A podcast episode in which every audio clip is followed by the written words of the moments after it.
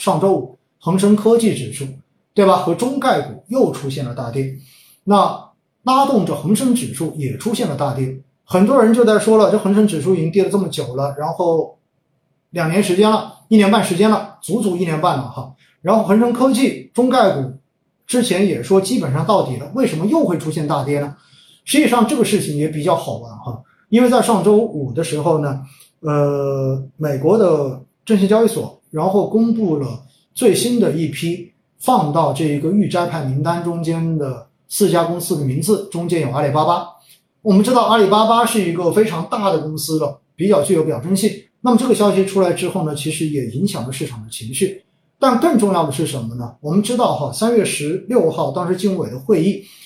呃，出来之后，其实呢，我国的监管机构已经非常呃多次的跟大家表态说，我们会保持跟美国监管机构的沟通，然后积极的来推进这一个会计底稿，对吧？工作底稿的一个审计的问题，并且呢，鼓励中国的企业到海外进行融资。应该说，我们的这个态度是相当积极的，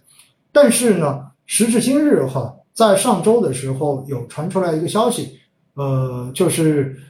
美国的这一个证券交易所的主席，然后发表了一个书面的讲话。那么中间呢，对于中美之间关于中概股的这一个呃审计工作底稿的一个审一个审查的情况、审核的情况的谈判呢，表示了比较强硬的态度。意思是说呢，当没有形成呃。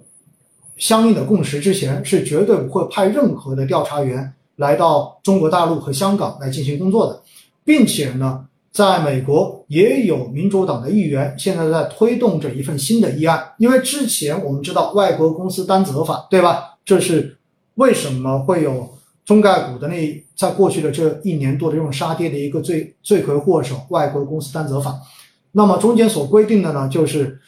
呃，在美国市场上市的这些外国公司，如果没有办法连续三年没有办法让美国的机构来审核到你的一个审查审计的工作底稿的话，那么就你要强制退市。所以呢，这个时间算是算到二零二三年季年报出来之后，也就意味着二零二四年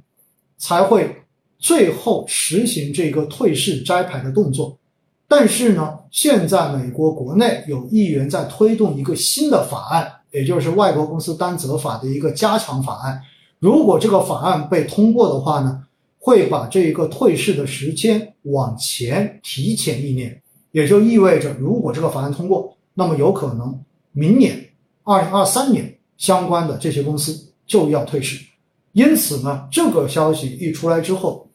也进一步的催化了大家对于中概股退市风险的这个担忧。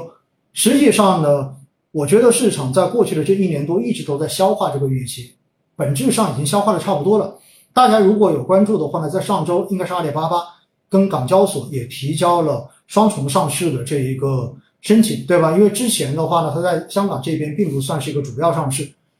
但是呢，这一次提交这个双重上市，也就意味着实际上包括阿里巴巴也已经在做准备，就是未来万一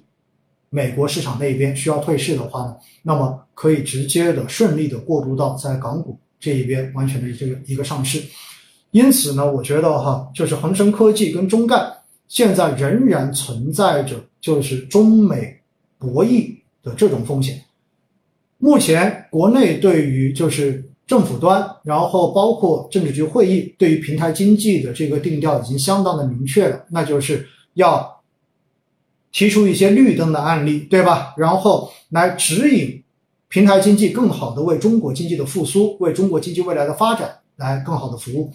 但是呢，这边的政策点应该说算是已经非常的明确了，不会有更差的这种局面出现了。但是中美博弈的这一个中概股。在美国退市的这个负面的预期，我觉得未来时不时还会来扰动中概股，包括恒生科技，包括平台经济的这一些概念相关的这些指数的表现。我觉得这一点的话呢，大家做到心中有数，有预期就好了，好不好？从估值来说，现在他们的估值不算贵，但是因为有这种不确定性在，所以呢，你现在要去买，可能也会存在着比较大的这种波动的风险。